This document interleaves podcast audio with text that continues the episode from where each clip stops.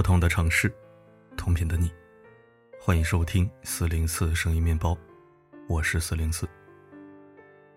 虽然恩爱不是秀的，夫妻不是做给别人看的，但是，一对夫妻是否幸福，真的是一眼就能被看出来。如果以下八种禁忌你一犯再犯的话，你们俩的婚姻状况基本上可以被标注为不幸福。首先，第一，把沉默当武器。很多人有一种误解，夫妻应该互相理解。你做不到是我肚子里的蛔虫，但至少应该能察言观色吧。今儿我不高兴，你问我怎么了，我就是不说。你是我老公，连我不高兴都看不出来。突然很想逛街，想吃火锅了，但是我不说。你到底想干嘛？你猜。都结婚这么多年了。你咋就不能一个眼神就知道我想啥呢？你出差回来没有给我买礼物，你硬拉着我回你妈妈家，我自己一个人带孩子太累，你不闻不问，我对你意见很大，你怎么就看不出来呢？吵架了，闹别扭了，你多次示好道歉，我就是保持沉默，因为沉默是金，沉默代表我生气了，我生气了你看不出来，那后果就很严重了。如果不是想着一拍两散，从此萧郎是路人，那么沉默不语，真的是婚姻大忌。你不想说话，OK，你可以不说话，但至少用发信息的方式，向伴侣表达生气的原因和你的困扰。不然沉默到最后，不是对方爆发，就是你自己大爆炸。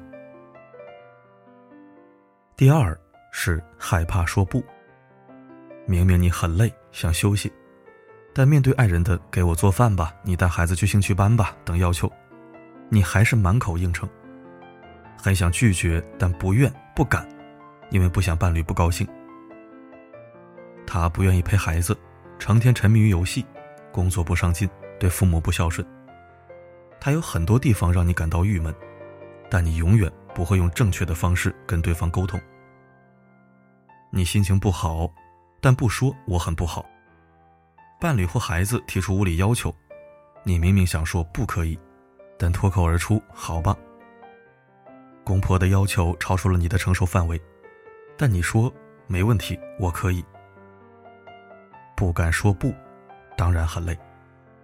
你说为了幸福就得委屈自己，可是很累的婚姻，服从何来呢？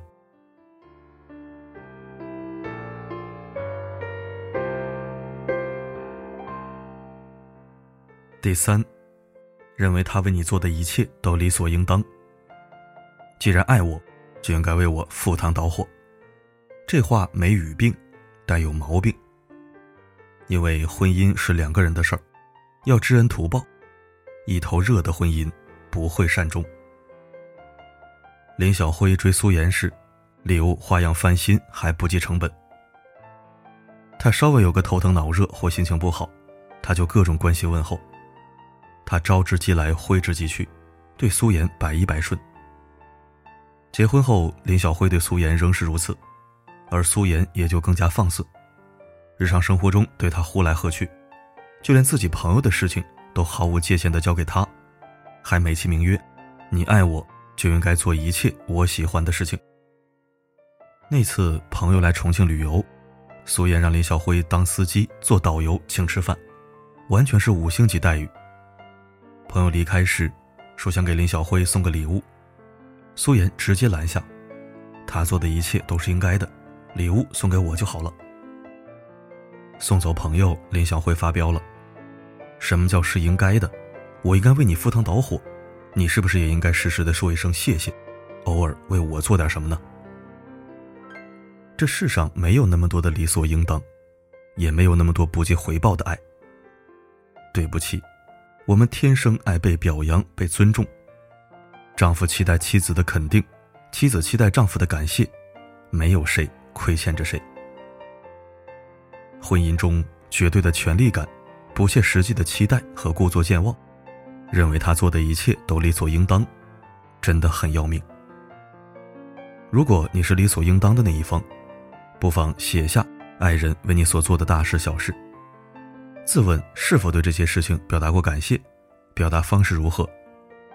坚持表达感谢一星期，看看都发生了什么变化。第四，谁赚钱谁当家。结婚十二年，育有两个孩子的丽娜向朋友哭诉，丈夫背着她借给哥们儿十万块钱，她找他理论，丈夫说钱是我赚的，干嘛要跟你商量？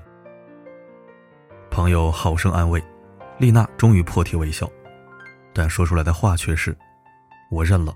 谁叫我不赚钱呢？瞧瞧，你自己也觉得，不赚钱就矮人一截。没有平等的婚姻，又何来幸福感呢？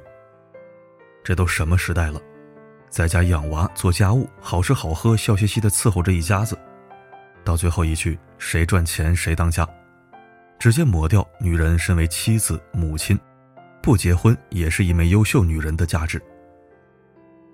不赚钱。等于免费保姆，持此观点的男人和接受此传统的女人，这样的夫妻组合可能是默契的，但也是沉默的，可能看起来契合，但实际上不会幸福。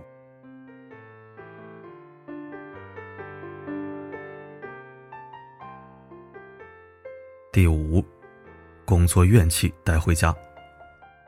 丈夫或者妻子下班回到家，伴侣和孩子听见敲门声。欢天喜地的跑过来迎接。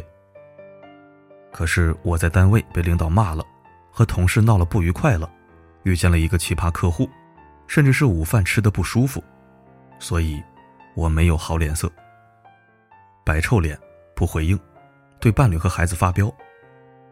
你最应该笑脸相对的人，却要为你的坏情绪买单，凭什么呢？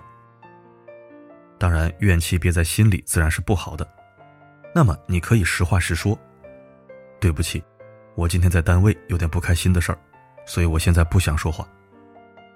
亲爱的，我今天在工作上遇到了麻烦，我说出来，你帮我分析看看，我该怎么办？如果你的丈夫跟你发泄他工作上的怨气，请理解、接纳和宽容相对。能给建议就给，不能给的话，至少做到认真听。不愿意听，OK，拍拍人家的肩，抱一个或亲一个。这不是最具性价比的回馈吗？第六，宽于律己，严于律伴侣。一对夫妻外出吃饭，等菜上桌的间隙，一人端一个手机。男的眼疾手快，人家在玩游戏；女的蹙眉撇嘴，她纠结要在朋友圈 po 哪张照片。彼此沉浸在自己的爱好里，相安无事，这不是很好吗？饭菜上桌了，男人视而不见，继续玩游戏。女人边拍照片边抱怨：“你能放下手机吗？”男人头也不抬说：“吃个饭，你能别光顾着拍照吗？”若是埋怨一番之后各自放下手机，那也 OK。但是经常上演的剧情是：男人继续玩手机，女人继续拍照发朋友圈。还有一种常见剧情是：我不玩游戏了，你也别拍照片了。咱这顿饭也别吃了。这种日常生活中最常见的僵局怎么破呢？其实很好破，你懂的。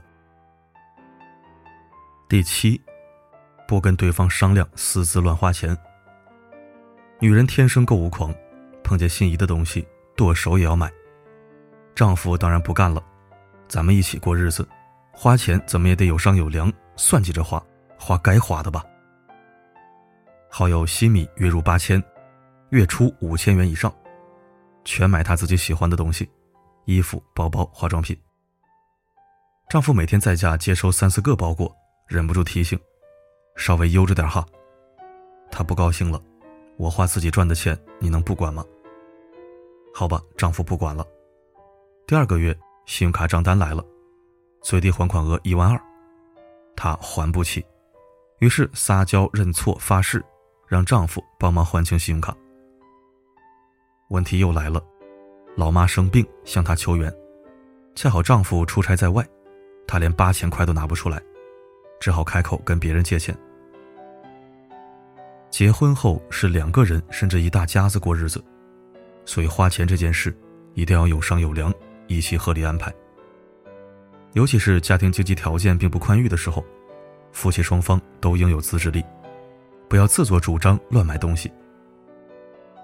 没错，这样的话听起来是很陈词滥调的，但是柴米油盐酱醋茶哪样不要钱？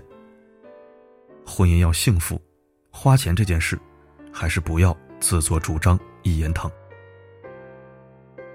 第八，在子女面前互相揭短。婚姻生活当然有很多的不如意，两人在一起久了，难免觉得对方结婚后完全变了一个人。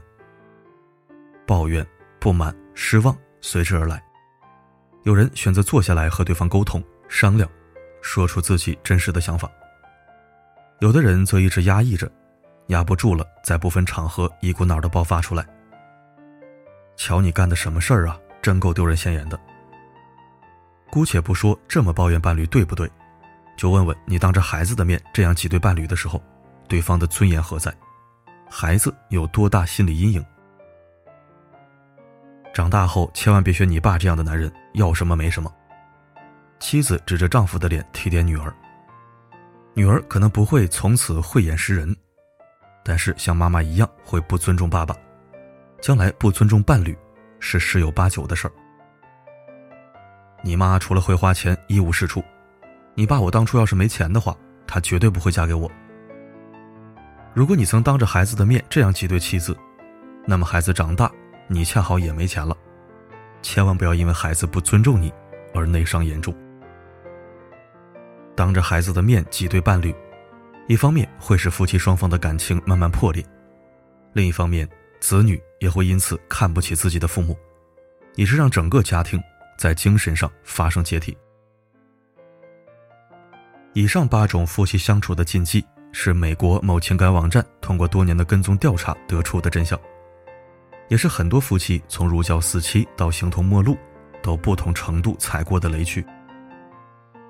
没错，你选择一个人，和他生活在同一屋檐下，希望。并早就做好了与之携手一生的准备。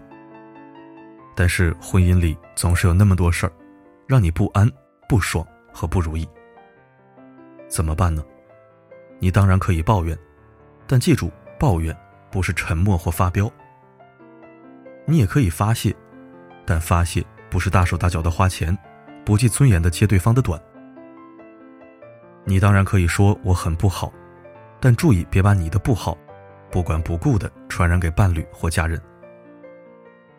你负责赚钱养家，不代表你是大爷；你如此貌美如花，也不代表他的付出理所当然。谁的婚姻里没有磕磕绊绊？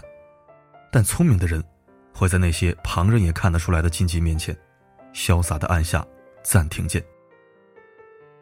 冷静，深呼吸，亲爱的，咱们坐下来谈谈好不好？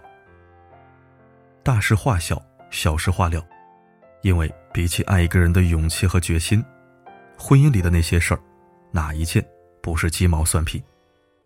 当然，出轨除外啊。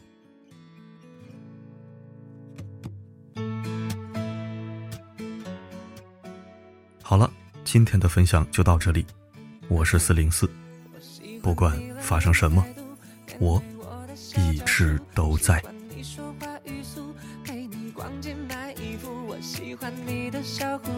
想要牵你过马路，不用走太多下一站就叫幸福。眼睛瞪大，假装无辜，原来出口于事无补，不知你买什么葫芦，心里没数。追你的军阵太残酷，都在你心里的温度，你收的礼物都装满了一仓库。妈妈说有机会要紧握，我不会轻易挣脱。平时太沉默，这次要突破，快使出海绵宝宝的幽默。我喜欢你冷冷态度，面对我的小招数，喜欢你说话语速，陪你逛街买衣服。我喜欢你的小糊涂，想要牵你过马路，不用走太多地图，下一站就叫幸福。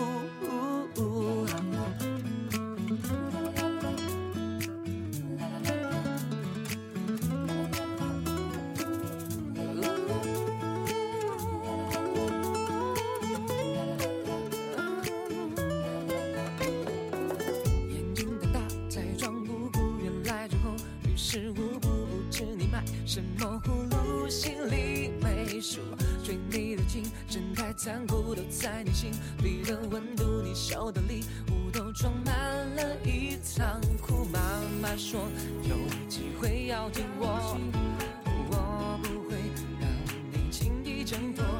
平时太沉默，这次要突破，快使出海绵宝宝的幽默。我喜欢你冷冷态度，面对我的小招数，喜欢你说话语速，陪你逛街买衣牵你过马路，不用走太多地图，下一站就叫幸福。我喜欢你冷冷态度，面对我的小招数，喜欢你说话语速，陪你逛街买衣服。我喜欢你的小糊涂，想要牵你过马路，不用走太多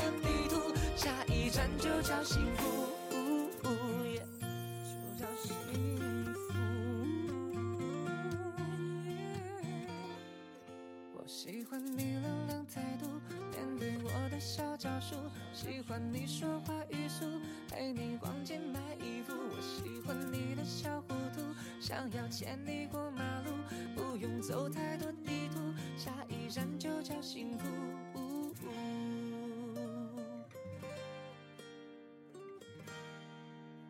下一站就叫幸